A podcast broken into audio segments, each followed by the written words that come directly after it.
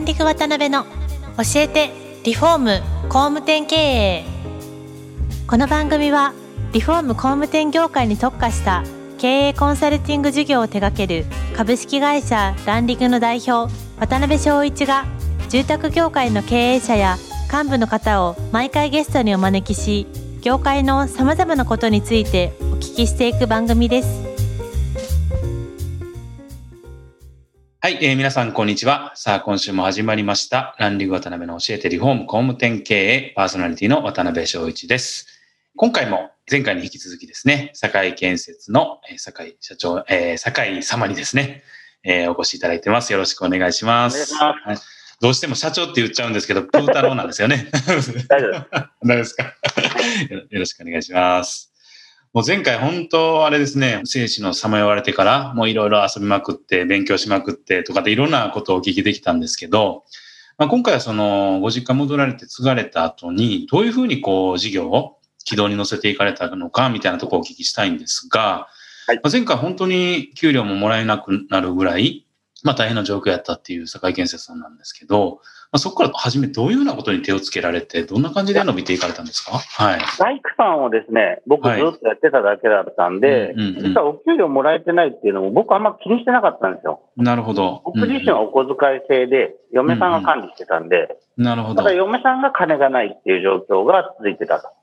で、その中でさらに親父が今度3階から落ちちゃうんですよ。うん、3階から高所から落ちちゃって、はい、今度は脳内出血、脳挫傷、くも膜下で、今度こそもう助かんないってなって、はい、それが27歳の時で、で、急遽僕にバトンがすべて経営って考え方が渡ったんですね。なるほどね。ただそれまでただの大工なんで、うん、集客もわからなければ契約もわからない、うん、仕事ってどうやって取るのかも知らなかったんで、うんうんうん、本当に仕事がなかったんですよ。たった一件だけ決まってた仕事も、お客様が僕のところに夜に来て、はい。田舎なんで、あの、知れ渡っちゃって、お父さんはいい仕事するけど、私はあなたにまだ家を頼む自信はないって言って断られて。辛いですね、そのエピソード。結構しんどかったですね。そこからが本当にど貧乏で、はい。そうしてたら、まあ、市会議員の先生が、入札の仕事をしなさいと。どうしようもない仕事取れないんだからって言われて、でそこから土木の入札をするんですが、うん、当然仕事を黙ってたら一個ももらえないんで、まあそうでしょうね。やったこともないのに土木は儲かるんだろうと思って半分ぐらいで叩いて全部取ったんですよ。やればやるほど大赤字って。大丈夫ですか？全然ダメでしたね。ああ、いや、ほんなら初めはそういう出会いがあって、なんとかも、藁にも飛びつく思いでやって。そうですね。ほんで、でも仕事もらえなくて、うんうんうんうん、本当に悲惨でしたね。だから土木やってる時が一番辛かった時期ですね。なるほどね。全然やれどもやれども儲からへんしっていう。そうですね。うん、あれやってたおかげで、うん、積算っていう考え方が身についたんですよ。なるほど。こんだけ叩いてもなんとかこう残さないといけないっていう考え方が出始めて、うん、なるほど。高単価を詰めるっていうような考え方とか、とにかく貧乏が長すぎたんで、はい。っていう考え方ができたのはあの頃です。なるほどね。それまではただの大工さんなんで。ああ。ですけど、本当にそういう厳しい中でも、まあまあそういう関さんみたいな考え方も含めて学び取られて、で、そういう状況って何年ぐらい続いたんですか ?3 年半ぐらいですね。だから27から31になる前ぐらいまでは本当にドツボですね。なるほど。嫁さんから5000円のお金がないって泣かれたり、もう男としてどんだけダメなんだってさ、だいぶ反省しましたけどね。ちょっと辛いですね。ですけど、なかなかその枠組みに入っちゃうと抜けれないですもんね。抜けれなくて。で、だからお金がないからお金になるっていう言葉に異常に敏感になっちゃって、たら、あの、先物取引とか、そんなのにハマっちゃって。なるほど。1999年に、先物取引で、なんか600万ぐらい得られるんですよ。お金ないのにですか？お金ないのに。しかも知り合いのおばちゃんからなんかお金借りてやって、もうニッチもサッチもいかなくなっちゃって。いや、終わってますよね、それ。完全に終わってますね。だからそれが30歳です。ああ。30 30歳の4月ぐらいに、先物に手を出して、本当に金ないのにさらに600万円やられて、はい。でも家族それで怒るんですけど、うん、まあもう助けなきゃっていうことでみんなお金出し合って救ってもらうんですね。なるほど。それからわずか半年後にアキュラシステムっていうのを550万買うって言い出すんで、もううちの親から嫁からもうお前はバカかと。普通の人は1回やられたら大体2回目は気づくんだと。で、大阪に元嫁の親がいるんで、はい、親を呼んで、もう息子が気が狂ってるから、とにかく止めてくれって言って、大阪からお父さんとお母さん来て、えー、それ以上苦しめる、娘苦しめるのも連れて帰るみたいになって。まあそう言われますよね。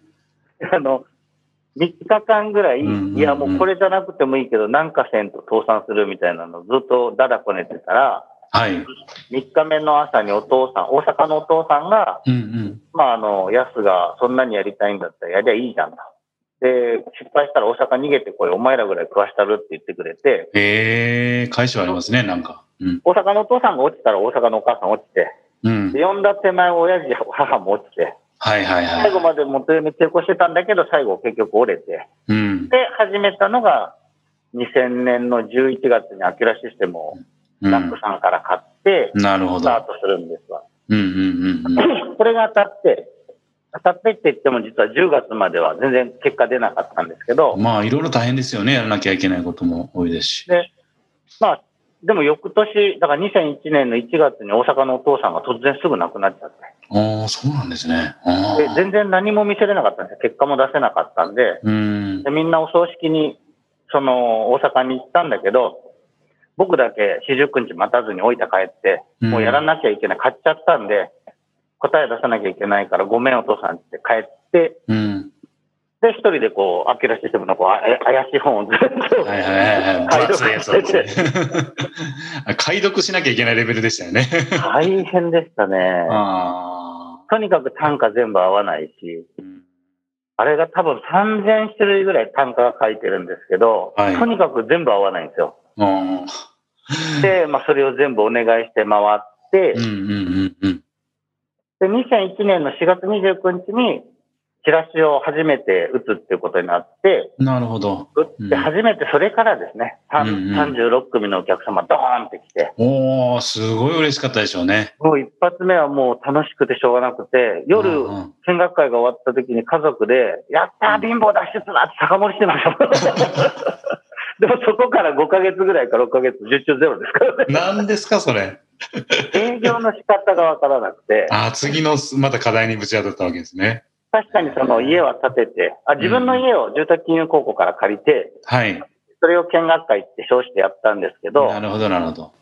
まあ、36組来てくれて、うん、で、見学会ちゃんとやるんですけど、契約ならず、うんうんうん、で、土日は見学会とかじゃなくて営業やってたんですけど、平日は普通に土木やってたりしてたんで、はいはいはいはい。だから全然こう、契約ならないんです せっかく集まったのに。ちょっとならなくて2回目打ってくださいって言われて、2回目の見学会やったらまた30組以上ボンと来て、はいはいはい、契約ならずに2ヶ月経った時に、さすがに家族が、うん、安よと。お前も騙されたんだから気がつけと。はいはいはい、はい。こんなチラシで集めた人は家なんか建てんっていう話で、もう親父も母も呆れてて、あいい加減に気づけって言われてたんだけど、はい、その時にナックさんからまた連絡して、うん、3回目の見学会してください、チラシ打ってくださいって言われて、うん、僕あの、激切れしまして。お前殺そうと。いい加減にしろと。チラシただじゃねえんだって言って、もう完全に多席ですよね。うまくいかないのはもう騙されたからだと思い込んでて、うん、で、吠えたら、高井さん営業の勉強しませんかって言われて、まあしてもいいけどって言ったら、また一人3万5千とか言うんですよ。泥棒に追いせんじゃねえかって思いながら、でもまあ、すがるところがないんで、夫婦で結局営業研修受けに行ったら、はい。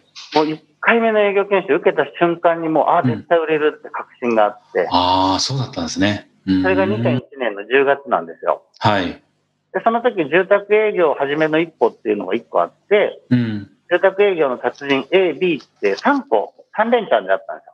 ははいはいはい、で僕、初日受けた時にも絶対売れるって思って、うん、嫁さんには帰ってもらって、はい、自分だけ3日間受けて、うん、で、大分に帰って3度目のチラシを打ったら、うんうん2001年の10月に5件契約して。ああ、すごいですね。それは。ローンのことなんか僕全然知らなかったんだけど、うん、現金のお客様が3組。ほうほうほうほうで、住宅金融高校自分で借りてくれた人が一組、おー。さんがしてくれたのが一組で、うんうん、どうも何もわかんないんだけど、いきなりお金が回り出すんですよ。ああ、すごいタイミングですね、それは。うん、だからその2001年の10月が境で、僕その日からお金のことを今日まで困ったこと一回もないです。おおなんかそこが一番の、なんかターニングポイントですね。ターニングポイントですよね。ああ、だけど、アキラさんも初めからセットで売ってくれたらよかったのにね。営業と。初めから言っといてくれたらよかったのに。ねなかなかそこまでみんなこう、気づかないですよね、目の前のことばっかりで。しかも、ただの大工さんだから、何が大切とかわかんないんですよ。確かに確かに。いいもの作れば売れるって信じてたんで、そんなわけねえやんって。今ならわかるんだけど、当時はもうとにかくいいものさえ作ればお客様が行列作ると思ってて。なるほどね。1ミリも作らないよね。いや、だけどすごいですね。生々しいエピソードで、なんか夢中になって聞いちゃったんですけど、そっからあれですか？もう本当にトントン拍子で大きくなっていかれた感じなんですか？そうですね。そこからいろいろなところに勉強させていただいて、うん、まあ自己投資をすごくする癖がついたんで、なるほど。なんか宗教みたいな成功哲学はもうありとあらゆるの言ったりとか、はいはいはい、はい。高額な営業研修って言われるものは全部出たりとか、うん。いろいろこう勉強っていうことにお金を自分に費やしていって、なるほど。勉強するとなんかちょっと、自分が偉くなったような気がして、うん、言えることの幅が広がっていったりするんで、それがすごいいい風に動いていったなっていうのは本音ではあります。なるほどね。で、どんどんどんどんあの、まあ、新築とは言わず、リフォームをやられた、不動産やられた、いろいろ事業を展開されてる中で、結構なんかキーになったな、みたいな事業ってありましたか？やっぱキーは注文住宅ですよね。ああ、なるほどね。一番肝は注文住宅はやっぱ一番うまくきれいに仕組みができたなっていうのが本音で、うん、それが社会建設の時の自分の一番コアな部分で、はい。一番他の会社と比べて得したのは、うん、僕、ウェブが好きだったんですよ。ああ、なるほど。はいはいはい。SEO をすごい自分で勉強したのが、これがものすごく良かったなって思って、この2点でこううまく噛み合わって回ったなっていうのが本心ですね。なるほどね。まあ、特に新築の場合ね、若い方がターゲットなんで、やっぱりウェブなんか相性抜群ですよね、ねもう。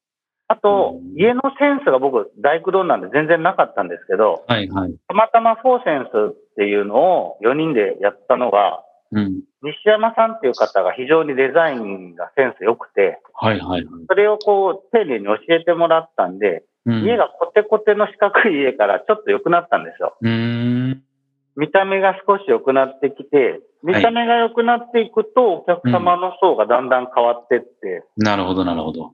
なんかやっぱデザインって大切なんだなって途中でその感じることができたんで、うんうんうん、あの辺はすごく良かったなって思ってます。なるほどね。うんまあ、必要な時に必要な方にいろんなことを教えていただきながら、まあ、しっかり伸びていかれたっていう感じですね。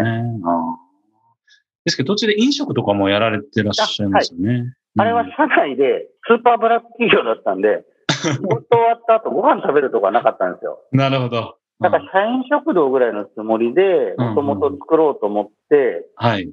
店舗だけすぐ抑えたんですけど、2年ぐらい空家賃払ってて、で、弟が、嫁さんの弟が大阪で飲食やってたんで、うん、こっち来て手伝ってくんねって言ったら、大阪からその弟来てくれて、やってくれたっていうのがあって、はい。うんうん、それはスーパー食の達人だったんで、はいはい、あれよあれよって今人気店になって。えーああ、スーパーブラック企業だったんですね。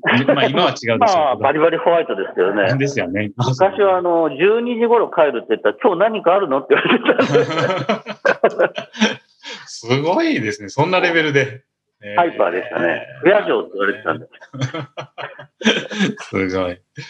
まあ、そんな感じで本当成長させられて、すごい形にあの整えられたと思うんですけど、まあ、最後にあの、まあ、酒井さんがまあ、その2019年に引き継がれるまで、えー、やっぱりこう会社経営で絶対これだけは外したくないなとか、大事にしたいなって思われてた理念で的なものとか、はい、まあ思いの部分みたいなもしあれば最後にちょっと聞かせていただけたらなと。はい、えっとですね、僕はあの、もともとその、上手にいろいろなことを作れるタイプじゃなくて、どちらかというと、間抜けだった、愚直だったんで、うんうんうん、理念を作れって言われた時に、初め人の理念をコピーして持って帰ってやったんですけど、はい、全然落ちなくて、ね、たまたまその合宿みたいなのをやって、うん、理念が感謝、誠実、革新っていうのができた瞬間に、すごくしっくりきて、うん、はい。